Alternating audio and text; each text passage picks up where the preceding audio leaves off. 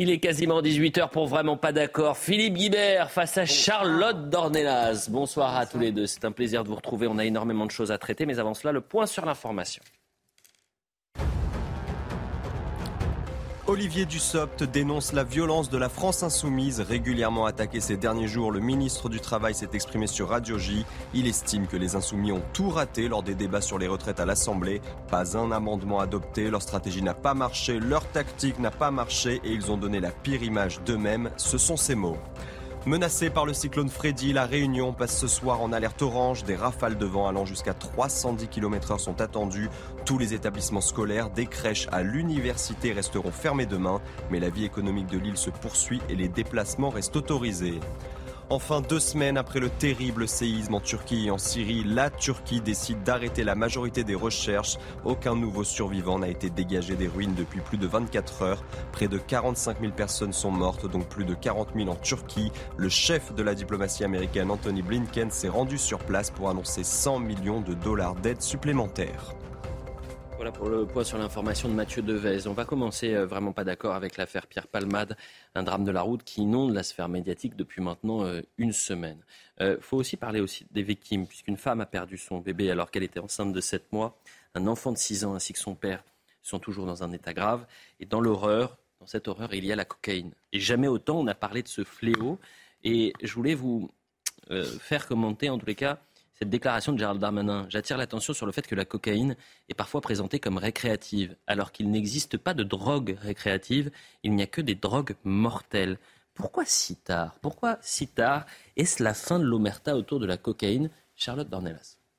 Bah, on, en parle régulièrement du côté du trafic. Là, en l'occurrence, on a les conséquences de la consommation euh, très directe de cocaïne. On sait que, les drogues, de manière générale, vous savez, on les classe. Alors, la cocaïne, on sait quand même dans le, dans le discours public que c'est une drogue vraiment, vraiment dangereuse. Euh, simplement, euh, en effet, dans certaines soirées, euh, dans certains milieux, alors il y, a aussi le fantasme des milieux médiatiques, politiques et culturels où, où, la consommation de cocaïne fait partie finalement du, de l'histoire. On a quand même vu en effet des stars, des euh, personnalités politiques se faire prendre la main dans le sac de la consommation de cocaïne, mais pendant longtemps, c'était une drogue, c'est une drogue tellement chère qu'elle était réservée à certains milieux. On voit aujourd'hui que dans les, dans les villes petites, moyennes, euh, la consommation augmente, que la France euh, augmente considérablement sa consommation. C'est donc bien que, un, il y a eu un discours au, au mieux, on va dire, de laisser faire euh, au pire, en effet, le discours un peu festif euh, qu'il y a parfois euh, dans, certains, dans certaines bouches et surtout une absence totale de répression ou même de prévention agressive. C'est-à-dire qu'on considère que le consommateur, quand par hasard on en parle, c'est d'abord une victime. on ne le considère que comme une victime et non pas premièrement comme quelqu'un qui alimente un trafic dramatique de la première à la dernière seconde. Est-ce que c'est la fin de l'omerta? J'aimerais bien. Euh, j'aimerais bien que les choses s'inversent. Parce que vous voyez, je disais, il y a deux sortes de, drogues. Après, on va nous parler, euh, il y a la cocaïne, les drogues dures, puis il y a les drogues douces. Et, quand, dans, certains, euh, dans certaines affaires judiciaires, vous verrez que les drogues douces, en l'occurrence le cannabis, peut provoquer des horreurs exactement de la même manière que la cocaïne, Certains notamment. veulent la dépénaliser. Hein. Certains veulent la dépénaliser, et c'est pour ça que je dis, même euh, sur le terrain euh, de, de, des drogues dites douces ou récréatives, ça n'est absolument pas le cas. Et en effet, moi je sais que j'ai grandi, je vais prendre mon exemple personnel, hein, mais c'était celui qui n'avait jamais touché à la drogue, en l'occurrence c'était mon cas, c'était un peu la honte on était un peu les bolos, quoi, qui avaient jamais pris de drogue. Quoi, t'as jamais touché à ça? Et donc c'était, et ce serait bien que ça, ça s'inverse en fait, et que les gamins qui n'y touchent pas n'aient pas honte de pas y toucher. Et ça, évidemment, c'est un retournement de discours général dans le débat public qui est, à mon avis, extrêmement nécessaire. Et nécessaire, et c'est pour ça que je parle de prévention agressive, c'est-à-dire dire aux gamins dans les écoles exactement de quoi ils retournent. Je ne suis pas sûr qu'elle ait entendu Charlotte Dornelas, mais quand on a parlé de la dépénalisation du cannabis, vous avez dit qu'il y a débat. Oui, c'est un débat. Ah bon? Euh, Ouais, parce que je trouve qu'il faudrait faire un vrai bilan, un petit peu distancié, euh, sur les législations qui ont été adoptées dans plusieurs pays. On parle beaucoup des Pays-Bas où c'est un échec. Je, personne ne le conteste, puisque les Pays-Bas sont en train de devenir un narco-État, donc c'est un contre-exemple à l'évidence. Et puis il y a l'Espagne, et puis il y a le Canada, et puis il y a certains États américains, et puis il y a l'Allemagne qui en discute actuellement sur mhm. différentes modalités. Et donc, il serait bon quand même que, par exemple, au Parlement, euh, une commission euh, quelconque s'en saisisse pour faire des auditions publiques, pour faire venir des experts. Donc vous êtes partisan de l'idée qu'il y a des drogues douces et des drogues dures. Euh, oui, je ne vous arrêtez pas sur ce chiffre. 600, c'est 600 morts chaque année dans des accidents de la route liés au trafic de stupéfiants en France. évidemment, c'est une catastrophe. mais de ce point de vue-là, l'alcool peut aussi l'être. voilà. Donc, donc je pense qu'il y a nécessité qu'un jour on en parle euh, et qu'on en parle autrement qu'en disant c'est une horreur ou c'est la solution euh, au problème énorme qui est plus qu'un problème, qui est un cancer qui existe dans la société. Parce que on est en situation d'échec. Face cette affaire Palmade tragique euh, nous amène, comme vous disiez, à parler enfin de la cocaïne. c'est vrai que ça a été une drogue avec un effet de mode à la fin des années 80, début des années 90, dans le milieu de la mode, dans le milieu de la pub, dans le showbiz. Mais là, on, comme vous l'avez dit, euh, la cocaïne devient un marché, euh, je mets plein de guillemets, démocratisé, compte tenu de la baisse des coûts, de l'explosion du marché, des filiales, des filières, pardon, euh, qui remontent notamment par les Pays-Bas. Il y a une mafia marocaine qui d'origine marocaine qui est en train de transformer les Pays-Bas en narco-État avec des personnalités qui vivent sous protection. Quelle est la raison de l'omerta? La raison première de l'omerta est que depuis 30 ans, 40 ans, l'État mène des campagnes agressives, comme vous dites, de prévention sur le tabac et sur l'alcool, parce que ce sont des produits qui tuent, et que les drogues n'ont pas fait l'objet, les drogues, tout autant le cannabis que la cocaïne et que les autres drogues, n'ont pas, pas été l'objet des mêmes politiques publiques de prévention pour une raison fondamentale qui est qu'on est censé le réprimer, que c'est censé être interdit. C'est une hypocrisie totale parce que c'est évidemment interdit, mais la consommation explose. La France est devenue un des pays parmi les premiers consommateurs, en tout cas sur le, sur le cannabis, je crois, le premier consommateur d'Europe. Et donc, on a laissé ça, effectivement, sous le tapis. Moi, je, je, peux raconter une anecdote personnelle rapide. Il y a dix ans, quand mes filles étaient au lycée, dans un bon lycée public d'un bon quartier parisien, Ma fille aînée me racontait que ça dilait à côté du lycée. Excellente réputation, un lycée d'ailleurs, excellent lycée. Euh, et un beau jour, dans une réunion de parents d'élèves avec la proviseure, j'ai fini par intervenir sur le sujet. On m'a regardé comme un mal, poli et comme quelqu'un qui avait parlé d'un sujet ah dont il ne fallait pas parler. Donc, à partir du moment où on a fermé les yeux, dans la mesure où c'était interdit, et on n'a pas pris conscience de ce qui s'est en train de se passer dans la société française, que ce soit sur le cannabis ou la cocaïne. C'est un peu plus que ça, excusez-moi. C'est-à-dire que c'est toujours la même histoire en réalité. Vous parlez des années 80, on pourrait même remonter à. Ah non, là, je vous parle des années 2010-2020. Tout à l'heure. On parlait des années 70, fin 70, 80. À l'époque, le discours, c'était, c'était un peu cool, c'était euh, flower power, la drogue, ça fait un peu partie du délire. Bon. Et ceux qui s'y opposaient, vous savez, on leur disait, mais vous êtes moralisant vous avez un discours moral. Mais le discours moral sur les choses, et c'est vrai aussi, je pourrais prendre exactement la même chose, c'est vrai aussi sur la consommation de pornographie par les mineurs, par exemple, l'accès complètement dément à la pornographie. Je, je finis simplement. À quand, des gens ont un discours moral sur un sujet, c'est pas par plaisir de faire de la morale. C'est parce que, ayant pesé le pour et le contre, si c'est bien ou mal, c'est parce que c'est bien ou mal pour les personnes qui ont accès à, en l'occurrence, la drogue ou euh, euh, c'est pour ça que je faisais le parallèle avec euh, l'accès à la pornographie. Et il se trouve que ce discours-là a infusé que la répression. À chaque fois qu'on parle de ce sujet, on nous dit mais nous avons une politique répressive, on a une politique répressive, donc il faut essayer autre chose. La politique, la politique n'est pas répressive, ni de près ni de loin. Le code pénal est répressif en France. Donc les textes sont répressifs. L'application des textes ne l'est pas aujourd'hui. le simple, faire Le simple exemple de Pierre. Non mais déjà, déjà qu'on en finisse avec ce discours de on a essayé la répression, essayons autre chose. Nous n'avons pas essayé la répression du consommateur. J'allais vous dire, Charlotte, permettez-moi de vous couper, mais j'ai l'impression qu'on vit une, formidable lâcheté dans une, société extrêmement lâche. C'est-à-dire qu'on n'a jamais autant parlé des trafics de stupéfiants, vous l'avez dit, mais le consommateur n'a jamais été attaqué, en tous les cas euh, fermement.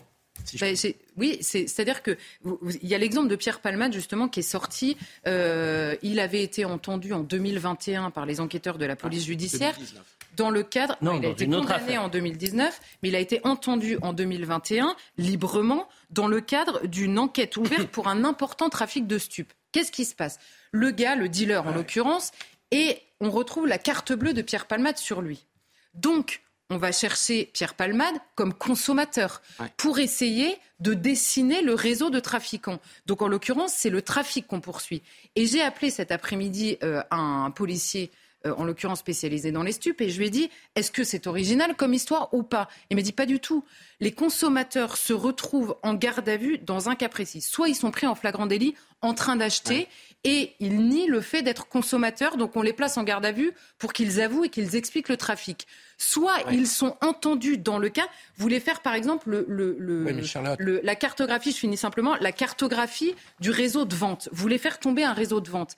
Eh bien, vous appelez les consommateurs qui se pointent dans le bureau des flics pour essayer de dessiner ce réseau. Et à la fin de l'entrevue, on dit merci beaucoup, monsieur, bonne journée. Mais la consommation de drogue est interdite. Le gars ressort du bureau, il se dit quoi? Bah, en fait, la, consommation de drogue est de fait dépénalisée. Il n'y a pas de sanction pénale, donc il n'y a pas de répression. L'essentiel de, la consommation de, drogue, l'essentiel de la consommation de drogue se fait dans un cadre privé, donc c'est extrêmement difficile à réprimer. Bah là, en l'occurrence, je vous donne des exemples où c'est pas privé. Hein. Oui. Il y a bien un moment, vous l'achetez, vous l'achetez pas dans votre salon. Hein. Vous savez que pendant le confinement, euh, la livraison à domicile s'est largement développée. Elle, continue de se, pas il y a très longtemps. elle continue de se, développer.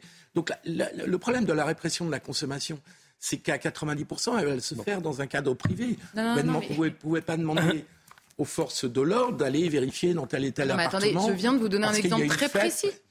Il y a des listes de consommateurs. Les dealers, ils ont des listes de consommateurs réguliers. Quand les flics tombent sur cette liste-là, alors évidemment, pour des raisons de moyens, pour des raisons de, étant donné que tout est prioritaire devant la justice, bah, plus rien ne l'est parce que ni les policiers ni, la justice ne peuvent suivre. On peut, on peut réprimer la consommation. Hein, et euh, bon, les 12 points de Gérald Damanin euh, sont une, une sanction supplémentaire. Là, même Mais soyons clairs, vu le niveau auquel sont les trafics aujourd'hui, de cannabis, de cocaïne et d'autres drogues, de crack, qui est la cocaïne du pauvre, euh, et d'autres drogues, euh, il va falloir qu'on ait une stratégie d'ensemble et qu'enfin ça devienne un sujet politique, un sujet hautement politique, une priorité politique pour ce pays, dans la mesure où on va tout droit vers la situation des Pays-Bas qui sont, qui sont en train de devenir un ah bah, narco-État. et, qu'on est en train de vivre des situations qui se rapproche de ce qu'ont de ce connu les régions du sud de l'Italie quand elles ont fait face, ou elles font d'ailleurs mm. toujours face, à des mafias. C'est ça qui nous pend Mais donc, au nez. concrètement, parce qu'en fait... Et donc, je, je crois qu'il euh, me paraît difficile, par exemple, d'aborder ce sujet uniquement par la répression de la consommation. Si vous prenez le cannabis, qui a des effets autres que celui de la, que de la cocaïne, euh, vous savez très bien euh, qu'il y a des circuits de diffusion à travers la Méditerranée, par exemple, du cannabis en très grande mm. quantité. C'est à ça qu'il faut s'attaquer. Bien sûr. Il y a, les pays d'origine. Il y a la question, il faut mettre le fisc sur le coup. Eux, ils sont efficaces, croyez-moi. Donc, il faut les taper au portefeuille. Ce que vous dites souligne qu'il n'y a pas de stratégie. Il n'y a, pas de prévention. C'est-à-dire, s'il y a des policiers, il y a des gens qui vont, dans les gamins, qui vont voir les gamins à l'école. En général, ils ont 10 ans, ils ne sont pas encore conscients du problème.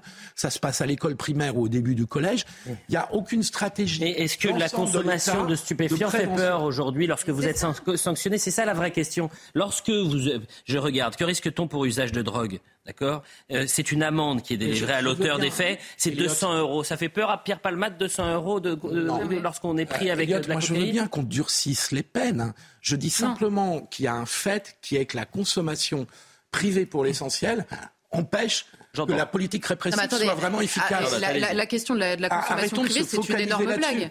Les consommateurs, ils sont pris en train d'acheter, ils sont pris quand on fait une enquête sur un réseau. vous êtes pris la en consommation privée, c'est une énorme blague, croyez-moi. c'est pas une blague, c'est l'essentiel de la consommation. Non mais d'accord, mais ce que je veux dire, c'est qu'il y a un moment vous l'achetez et c'est pas privé. Il y a un moment vous êtes pris dans un réseau puisque vous alimentez un réseau. comment vous allez faire, Charlotte, pour mettre euh, des policiers partout où il y a des, des points je de vous dis pas deal. qu'il faut mettre des policiers partout. Euh, Je vous dis que, un, quand il y a des personnes qui sont chopées, il faut répondre. Il faut qu'il n'y ait pas simplement une réponse pénale, à savoir pourquoi pas un classement sans suite. C'est une réponse pénale, un classement sans suite. Il faut quand même bien l'avoir dans la tête, ça. Il faut donc Ouais. une sanction pénale et pas vous simplement en, une réponse vous pénale. en sortirez pas uniquement par du, du Je- pénal Non, sur la consommation. Je résume. je Ouais, mais c'est la stratégie d'ensemble qu'il faut je pas- résume votre discours concevoir. parce que je le connais par cœur sur le- la question de la drogue. C'est un, il y a une sorte de fatalité. On est arrivé Non, trop loin. De toute façon, on ne peut pas s'en sortir. Donc, ça. non, mais vous avez commencé par il faudrait avoir un débat au Parlement sur la dépénalisation Ouais, du cannabis. bah ouais, parce que Non, ça bien magnifique quand même. en fait comme réponse. C'est-à-dire que pourquoi on peut pas faire grand-chose. Il faudrait une stratégie globale. Et je sais pas, on verra dans 100 ans. Bah quoi. oui, parce Et- que mais quand même, c'est un il faut débat avoir interdit très en France. rapidement C'est un, un débat, débat- sur la dépénalisation du cannabis. Mais c'est Non, un mais débat. vous poursuivez, vous poursuivez. Il y a le plein de médecins, si je peux répondre, il y a plein de médecins qui sont pour pour, une, pour deux raisons. Pour des raisons sanitaires, parce que le fait que la consommation de cannabis soit interdite. Attendez, euh, il y a des médecins qui sont des addictologues et, Et- qui euh, passent leur journée. Enfin, il y a à des médecins qui contre- sont contre Oui. euh, Attendez, les vaccins, qui sont. euh, y a- il y a- Non, il y a ça n'a rien à voir, euh, Bah, si, vous mélangez deux débats bah, qui si, n'ont absolument rien à il y a voir. des il y a qui des- des idées. Il y, a, y beaucoup de médecins contre, hein, excusez-moi, la dépénalisation du Donc il y a des médecins et des grands spécialistes qui sont en faveur de cette solution-là pour la raison très simple que ça permettrait de la Encadrer. prévention Oui.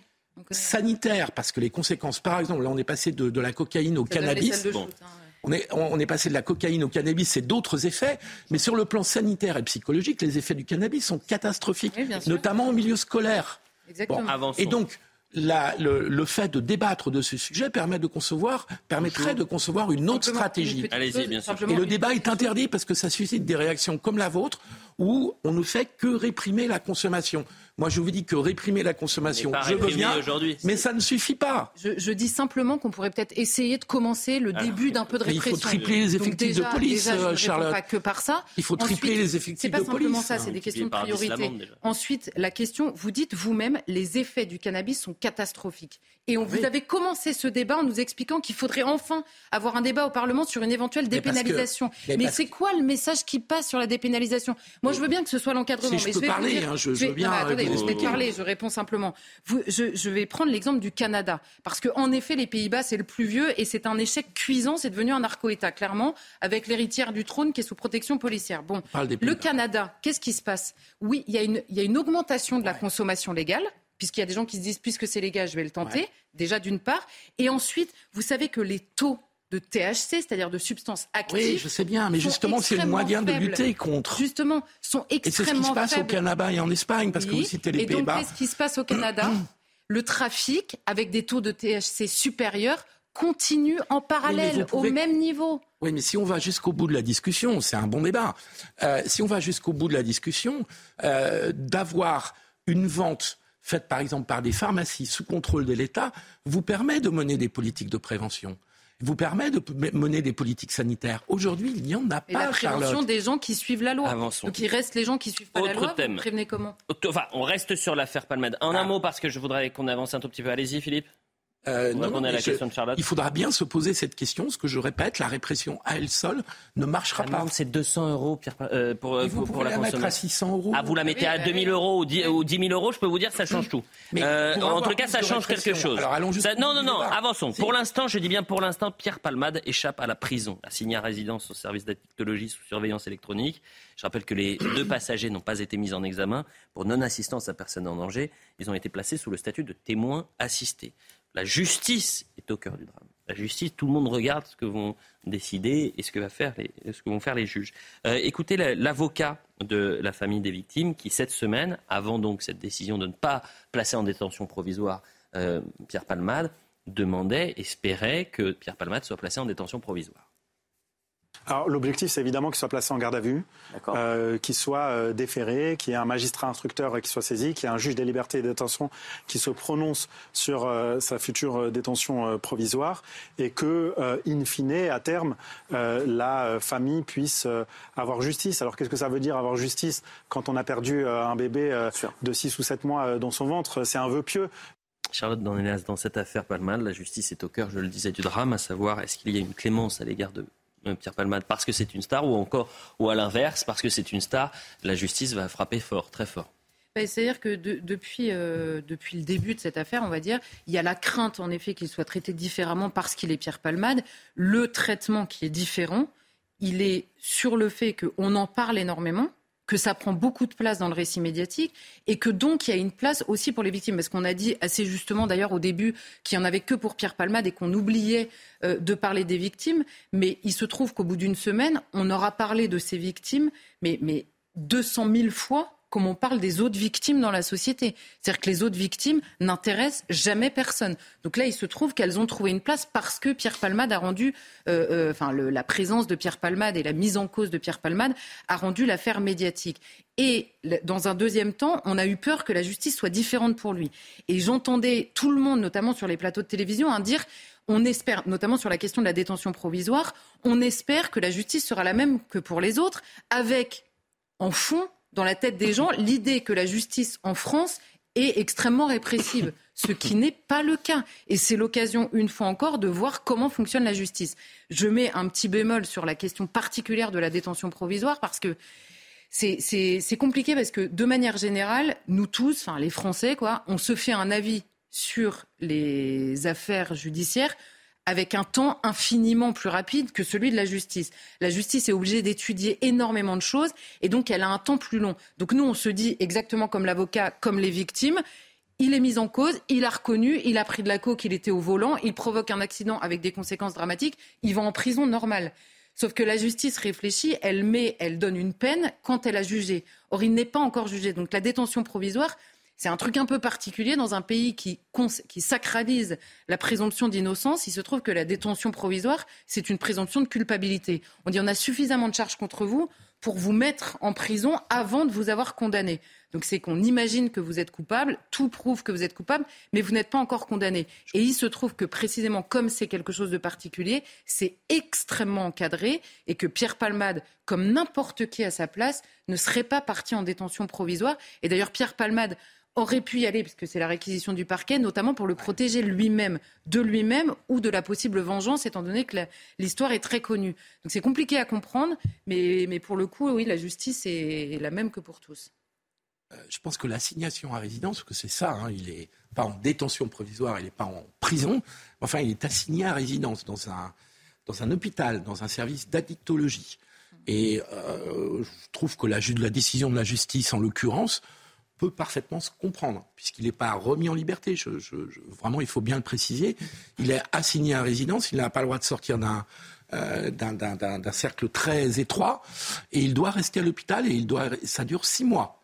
Il a six mois d'assignation en résidence, euh, et donc ça veut dire qu'il est obligé de se soigner.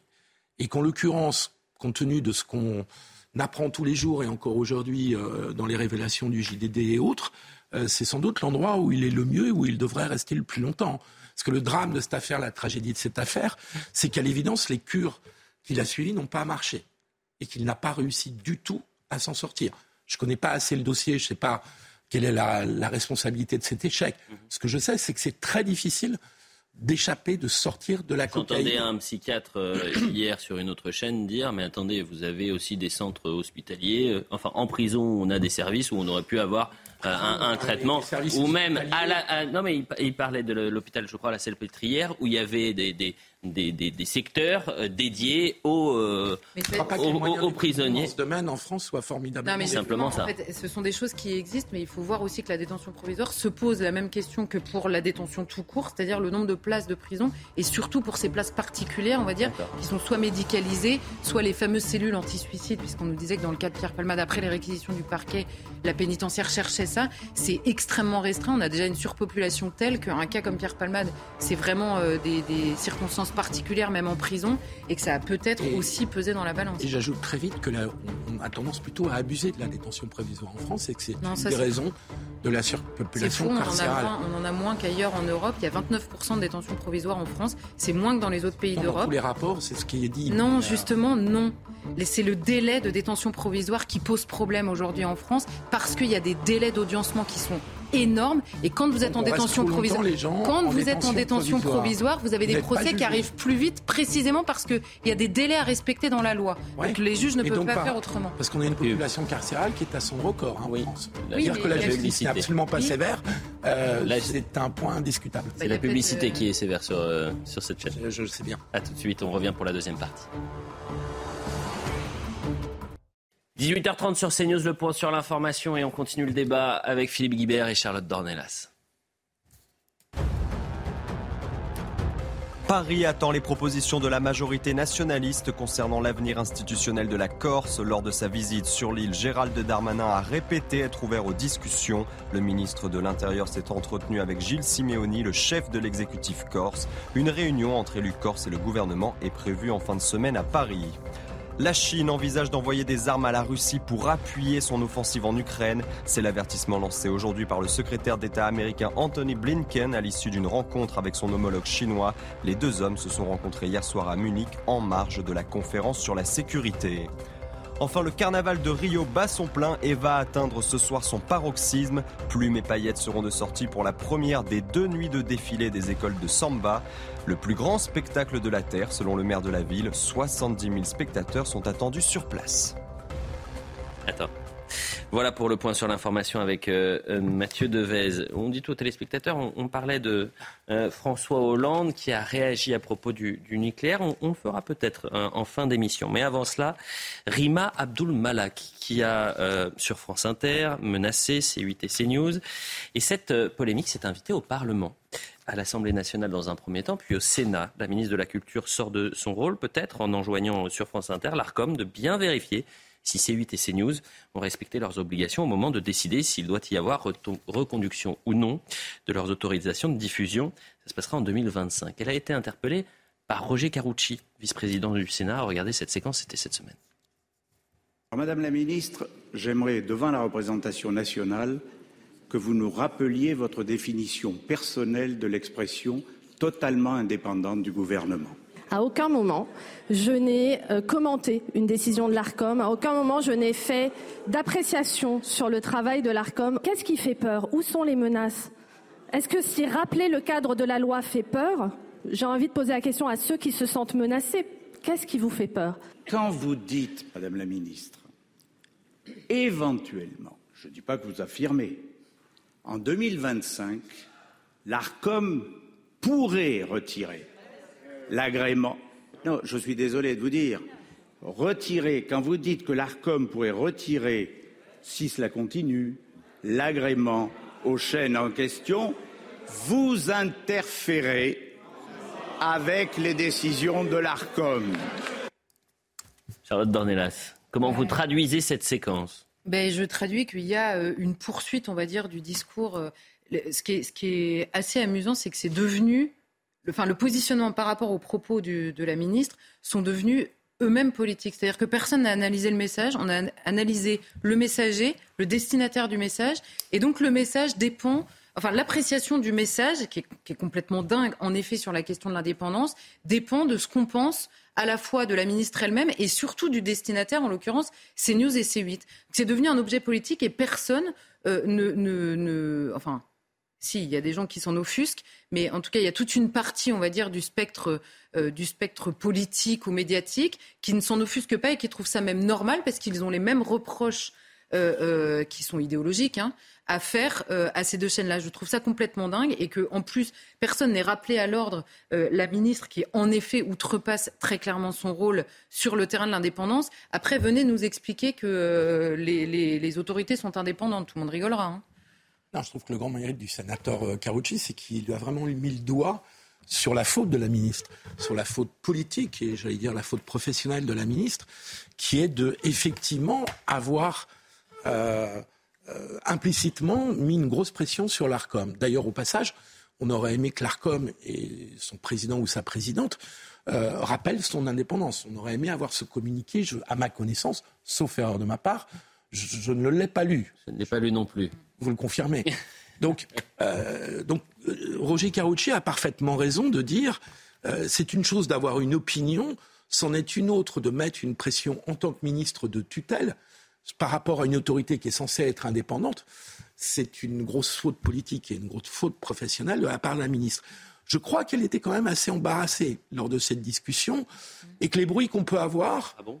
Ouais, ah bon peut bah, avoir, c'est. Moi, elle réitère, donc je vois pas ce qu'elle est embarrassée. Ouais, bah, elle est bien obligée d'essayer d'assumer ses propos. ah non, non, non, quand on dit. attendez, je, voudrais aller jusqu'au bout de mon propos. Si. Oui, pardon. Euh, quand même, bah, plusieurs échos qu'on a, qui est qu'au sein du gouvernement, beaucoup de gens ont été surpris et, que tout le monde n'est pas d'accord avec cette approche. Des échos, en fait. J'entends, euh, j'entends. Non, mais je, vous dis, j'essaye de vous donner une explication alors, contextuelle. Soit, alors, soit il y a des gens du gouvernement qui viennent et qui disent, excusez-moi, mais la ministre n'a pas à dire ça. Vous avez moi, j'en peux plus d'entendre des gens qui disent qu'elle a été surprise. Elle réitère ses propos. Donc, ça veut dire qu'elle est protégée sur ses propos. Excusez-moi peut-être par euh, certains, mais en tout cas, ah, parce qu'on a déjà vu des ministres se reprendre, on a déjà vu des ministres contredire d'autres ministres, et là, en l'occurrence, tout le monde se tait. Donc moi, les échos, pas vu de, j'ai pas vu de déclaration de soutien non plus, et j'ai vu une grande discrétion. Ah bah, sur Dieu merci, en fait. Ben oui, parce que je pense qu'ils ont pris conscience. On est, on est dans un gouvernement où contre le ministre de l'Intérieur dit en sauvagement, ça fait réagir le ministre de la Justice publiquement. Donc ils sont capables de s'entretuer sur des trucs complètement euh, ridicules et sur des mots de vocabulaire. Ça, c'est un jeu de rôle. Oui, et eh ben en fait, les, c'est un autre sujet. Les jeux de rôle sur un sujet pareil, c'est grave déjà pour commencer. Moi, je pense qu'elle a commis une grosse gaffe et que euh, j'ai vu personne au sein de l'exécutif reprendre ses propos. Vous êtes bien naïf parce que si elle avait fait je une peut-être optimiste, je suis pas naïf. Elle aurait été euh, reprise de voler, ce qu'elle n'a pas, ce qui n'a pas du tout été le cas, et en plus, elle maintient. Donc ça veut dire que ça, dans la même semaine avec un grand sourire. Moi je vois pas le gêne. Hein, non, elle, elle, est très heureuse. personne ne la connaissait Rima Abdulmalak. Ah ça, ça a beaucoup. Donc euh, maintenant tout le monde connaît Rima, euh, Rima Je trouve qu'elle est plus dans le déni de ses propos et des propos qu'elle a tenus que dans une réaffirmation de ses propos. Dans l'extrait qu'on a vu. La natalité. Voilà ce qu'on pouvait dire sur. Ah la natalité. Qui s'invite euh, évidemment, dans le débat sur la réforme des retraites. Je vous donne quelques chiffres avant de commencer le débat. 821 000 naissances euh, il y a 10 ans, 723 000 l'an dernier, d'après euh, l'INSEE. Ça fait 100 000 de moins. En 2022, on a connu le plus faible nombre de naissances sur un an depuis 1946. or, certains avancent que les bébés de 2023 seront les cotisants de 2043 forme de logique. Euh, ou 42. Euh, un proche d'Emmanuel Macron euh, explique qu'il ne veut pas de politique familiale. Cela donne l'impression de réduire les femmes à un rôle de mère et c'est pas trop notre truc. Cette semaine, Sandrine Rousseau en a parlé également en disant lâchez nos utérus. Regardez la séquence. Un conseil, lâchez nos utérus. Si vous souhaitez aider les femmes,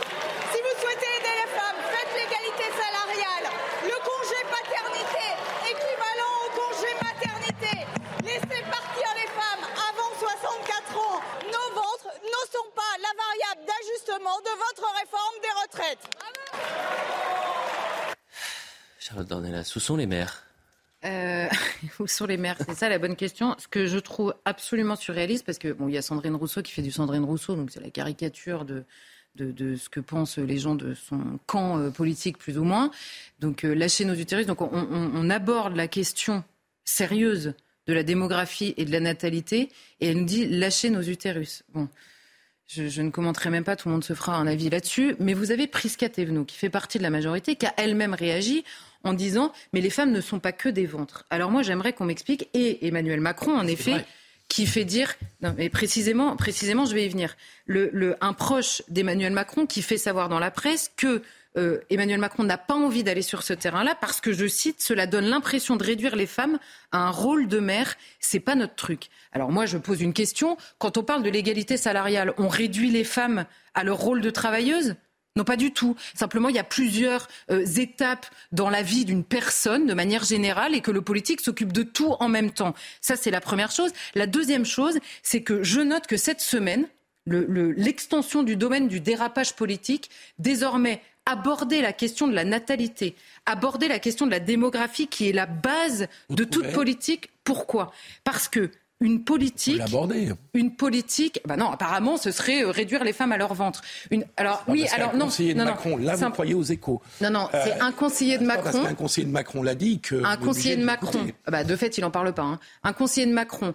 Euh, Prisca Thévenot, donc de la majorité, député de la majorité, Sandrine Rousseau, en effet, qui provoque des hurlements à l'Assemblée, une, une politique se mène pour l'avenir du pays. Or, l'avenir du pays est assuré par le renouvellement des générations. Or, il se trouve, je suis désolée d'apprendre à tous ces gens que c'est pas l'extrême droite qui a décidé que les femmes portaient les enfants, c'est la nature elle-même. Donc, en effet, les femmes portent les enfants. En effet. Et moi, je trouve ça, mais surréaliste que la question même de la natalité, qui est la base du projet politique lui-même, soit devenue une question de droite, voire d'extrême droite. C'est complètement dingue. Et je précise par ailleurs qu'une politique de natalité, c'est une politique qui aide les femmes qui veulent avoir des enfants.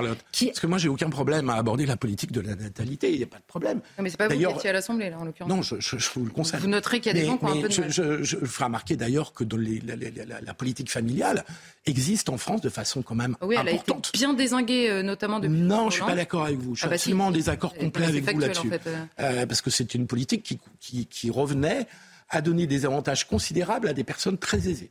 Et donc c'est ça qui non, a été. Eh, bah, je suis désolé. Précisément. Pré... Non, mais c'est si, très intéressant si ce que vous dites. La... Non, mais il faut si expliquer aux gens. Il faut expliquer aux gens. C'est la question du quotient universel. On est d'accord Donc ouais. vous êtes en train de parler. C'est-à-dire que précisément, la ouais, politique mais... familiale, l'idée même de l'universalité de la politique familiale, c'est de se dire le renouvellement des générations doit être ouais, le même dans toutes les classes de la sociales. population qui sont très aisées. Non. Je, je, je doit être désolé. le même. Dans, on doit accompagner la natalité dans toutes les classes sociales.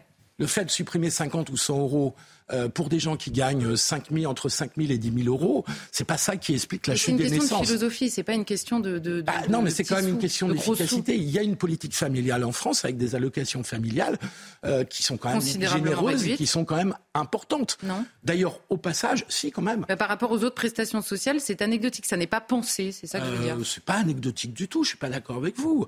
On a une des politiques familiales qui reste encore une des plus ambitieuses d'Europe. D'ailleurs, au passage. Euh, même si ça a baissé, ce qui est incontestable, avec 1,8 enfants par femme, sauf erreur de ma part, on est quand même très au-dessus de nos voisins européens, euh, très au-dessus de l'Italie, très au-dessus de l'Allemagne, mais... qui vieillissent encore plus vite que nous. Donc cette politique familiale, elle existe toujours. Donc moi, la question que j'ai envie de vous poser, c'est euh, aucun problème pour parler de la natalité de la politique familiale, mais qu'est-ce que vous proposez très concrètement S'il s'agit de parler des crèches, je suis entièrement d'accord avec vous. On sera tous d'accord Par exemple, en effet, par non, mais exemple, ça c'est important et je pense que ça pourrait être consensuel. Déjà, mais quoi d'autre? Ben, déjà, déjà dans le discours, excusez-moi, tout ce que j'ai entendu cette semaine, c'est que c'est quasiment la honte. En fait, c'est oui, réduire les... les... femmes au maître. Je pense pas que les femmes fassent des enfants en fonction des déclarations de Sandrine Rousseau. Non, non, mais ça joue euh, en fait. Ou d'un conseil Excusez-moi, vous de... allez voir dans la jeune génération ce côté, ce discours qui est en train de naître de j'ai pas envie d'avoir des enfants, de on met en scène. Regardez toutes les, les trucs. Mais c'est autre chose dans la jeune non, génération. Non, ça n'est pas autre chose. Combini, je quand crois vous regardez. Combini, comme ils font la promotion du no kid. C'est-à-dire que c'est la promotion ouais. de gens qui ne veulent pas avoir d'enfants. Je trouve ça complètement ça devient stupide. une je ligne ça... idéologique. Je, trouve de ça ne complètement pas avoir stupide. Pour sauver la planète, pour ah, ne pas voilà, être réduit voilà. à son C'est pour ça que je disais que c'était autre chose, parce qu'il y a cette question-là. Ça n'est dans... pas que ça. Quand Sandrine Rousseau vous dit lâcher nos utérus, c'est-à-dire qu'une femme n'est pas d'abord une mère, que la maternité. C'est vrai. Que, qu'elle n'est pas qu'une mère. En fait, d'abord, une femme est d'abord une mère si elle veut, déjà pour commencer. Hein oui, mais elle n'est pas obligée, voilà. justement. Mais, mais personne n'est obligé. Jamais dans l'histoire de l'humanité, personne Une n'a été mère n'est obligé pas une simplement qu'une mère, même si elle a parfaitement choisi d'être mère. Une femme n'est pas Une mère n'est pas qu'une mère, même quand elle est mère. mais, mais, bien sûr, mais elle n'est pas qu'une mère, pas qu'une travailleuse, pas qu'une femme. Elle peut être tout ça en même temps. Oui, mais Je vous n'ignorez pas qu'il y a une petite tradition la- qui doit remontrer que- à quelques non, millénaires, la qui a quand même mis les femmes dans un système où elles étaient là pour élever les enfants Oui, et à la résultat- maison. résultat, Ça s'appelle le patriarcat. Résultat, Et le donc, il y a une petite inverse tradition. est en train de s'installer et euh, le, le, le- comment dire, la honte devrait désormais peser, par exemple, sur une femme qui a choisi d'avoir des enfants et de rester chez elle. Mais si, bien sûr pas. que si, bien sûr que si, c'est ça la petite musique qu'il y a derrière. Or, une femme qui a des enfants, être mère, c'est évidemment une des plus belles choses qui puisse arriver à une femme, et ce serait bien que ce soit dit comme ça, une- et que la question de la natalité ne soit pas simplement un nouveau dérapage sexiste, parce que c'est exactement ça qu'on a vécu à l'Assemblée cette une semaine, c'est du délire. Et c'est invité ce débat à l'Assemblée, notamment parce que le vice-président de l'Assemblée nationale, Sébastien Chenu, a a fait polémique le week-end dernier en disant je préfère fabriquer des travailleurs plutôt euh, qu'en importer. Euh, et certains ont dit c'est une sor- sortie indigne. Pourquoi vous Non, dites qu'il a raison Déjà, bah, en fait, c'est un calcul. François Bayrou avait dit ça il y a quelques temps avant lui, ça n'avait fait hurler personne. Donc là, encore une fois, le message n'intéresse personne. C'est le messager. Sébastien Chenu ouvre la bouche, tout le monde crie racisme. Euh, comme ça, dans le doute, euh, on aura forcément raison. Euh, et le message avait été exactement le même dans la bouche de François Bayrou. Le message est exactement le même. Le chef de la diplomatie de l'Union européenne qui n'est pas issu du Rassemblement national exactement. Le chef de la diplomatie vous dit quoi? Il faut augmenter les taux d'immigration légale parce que l'Europe en a besoin, parce qu'elle n'a pas assez d'enfants. Je pense que toute personne raisonnable toute personne raisonnable en conviendra que, que la, le vieillissement de l'Europe, le vieillissement de l'Europe est un problème. Donc Sébastien Chenu ne fait pas une sortie indigne, vous êtes d'accord Non, je suis pas sur ce sujet-là. Je ne dirais pas que c'est indigne. Je dis simplement que la question du vieillissement de l'Europe, bien plus grave, comme je disais tout à l'heure, en Italie, en Allemagne en particulier, qu'en France, est un vrai sujet pour l'avenir de l'Europe. Donc, ça, là-dessus, on, pourra avoir à ce point d'accord. Et donc, pour pas faire le dérapage sexiste, on va dire. Ouais, mais arrêtez sur les dérapages. Il n'y a pas que les dérapages. Et c'est pas Sandrine Rousseau, plus deux personnes qui font le débat sur la natalité et la famille en France. Je suis désolée, donc, je Il faut avoir là-dessus un, vrai débat politique, comme sur d'autres sujets dont on parlait au début de l'émission. Et moi, j'aimerais connaître vos propositions. C'est là. Parce que je, ah bah, c'est un accompagnement financier, c'est un accompagnement. Juste, euh, euh, je trouve qu'en France, on adore les grands mots, mais concrètement, on fait quoi C'est un, peu comme sur, euh, pardon la comparaison, c'est comme sur la drogue. On dit répression, mais on fait quoi concrètement? Et donc là, j'aimerais que sur la, sur la politique familiale, j'aimerais qu'on dise qu'est-ce qu'on fait concrètement pour relancer la natalité Je vous dis, il y a plusieurs choses à faire. Il y a des politiques de, natalistes en réalité et assez agressives. Mais, des, accompagnements financiers, des accompagnements sur les crèches, des accompagnements psychologiques, des accompagnements. Oui, psychologiques parfois, parce qu'il y a des jeunes femmes qui attendent des enfants, qui aimeraient bien le garder, qui savent pas comment faire. Ça existe. Ça existe. Voilà. Et elles ont personne et elles ne trouvent jamais personne sur leur chemin. Et je note simplement sur le discours général dans la société, Emmanuel Macron, alors vous me dites, vous croyez aux rumeurs, peu importe, son conseiller si vous préférez. Je note simplement qu'Emmanuel Macron. Pas représente je, je vous dis simplement qu'Emmanuel Macron n'a pas eu un mot là-dessus, qu'on veut sauver un système de répartition qui repose sur la démographie sans que le président de la République ne juge opportun de dire un mot sur la natalité. pas grand monde d'autres. Est-ce que je hein. peux juste simplement finir? Vous répondrez après. Vous coupez sans arrêt, on m'alerte sur les réseaux Philippe Guibert. Et donc, Emmanuel, Macron ne dit pas un mot de la natalité. Or, c'est évident, de la démographie. Or, c'est là-dessus que repose le système par répartition. C'est pour ça que, en effet, j'ai cru à l'écho. Je répète cette phrase. Emmanuel Macron ne veut pas se saisir de la question de la natalité. Cela donne l'impression de réduire les femmes à un rôle de mère. C'est pas notre truc. Je note simplement que j'ai vu le même président de la République réagir publiquement sur le remboursement total du préservatif. J'ai vu le président de la République euh, une bonne mesure, ça. J'ai vu le président de la République réagir publiquement, ne pas avoir peur de parler sur l'allongement du délai d'avortement, sur l'inscription de l'IVG dans la Constitution. Donc je note sur la question de la reproduction, Emmanuel Macron n'a pas peur d'aller parler sur ce qui empêche la reproduction factuellement, et il, a, des, il a un problème à venir parler de la natalité parce que ça pèserait sur les femmes. Et eh ben c'est grave. En fait. La contraception euh, permet de maîtriser euh, la bah, reproduction. Une elle l'empêche pas. Elle l'empêche pas. Il faut quand même. Euh, bah, elle empêche une éventuelle grossesse. Euh, excusez-moi. Oui, mais elle permet de, faire de, maîtriser sa de, maîtriser sa reproduction et c'est une énorme conquête, pas simplement pour les femmes, depuis le, milieu des années 60. Non, ça sert à ah, Laissez-le, allez-y Philippe. Donc, je redis, quelle politique familiale doit-on mener S'il s'agit de simplement revenir en arrière sur la politique qui a été menée en 2013 par François Hollande et Jean-Marc Ayrault, qui consiste juste à remettre l'universalité des allocations familiales, je trouve que c'est un peu court. Vous qui avez été et je pense, hein. bah, parce que le sujet est souvent pris par là. parce que je trouve ça en effet ridicule. Simplement des accompagnements. Remarquez que vous me coupez aussi. Hein. Oui, oui, non, mais c'est parce que vous là, vous m'interpellez là-dessus. Je, je, vous donne énormément de, de choix différents et vous me dites il, me faut des trucs précis. Ben, je vous donne des choses ouais, mais Je ne vois pas dans ce que vous avez dit.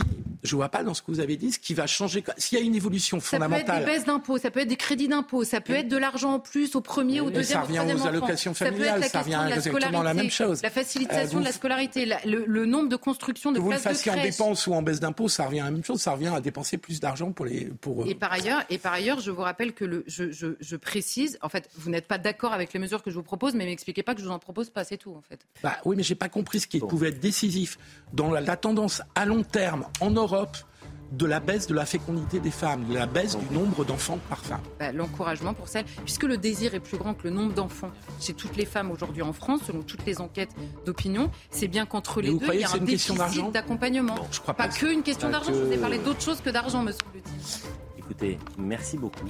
Alors, je suis déçu parce que je voulais qu'on parle de François Hollande et du nucléaire. Je suis certain, c'est possible ça, mais je suis certain qu'ils vont en parler dans sa dispute avec Julien Drey et euh, Geoffroy Lejeune. Merci à tous les deux. Franchement, c'était passionnant de vous écouter. Euh, bon, vous n'êtes jamais d'accord, donc bon, je sais pas comment faire. C'est le principe de l'émission en quelque sorte. Ben oui. Bon, si vous ne vous, si vous êtes en tous les cas, soyez d'accord pour revoir cette émission sur cnews.fr.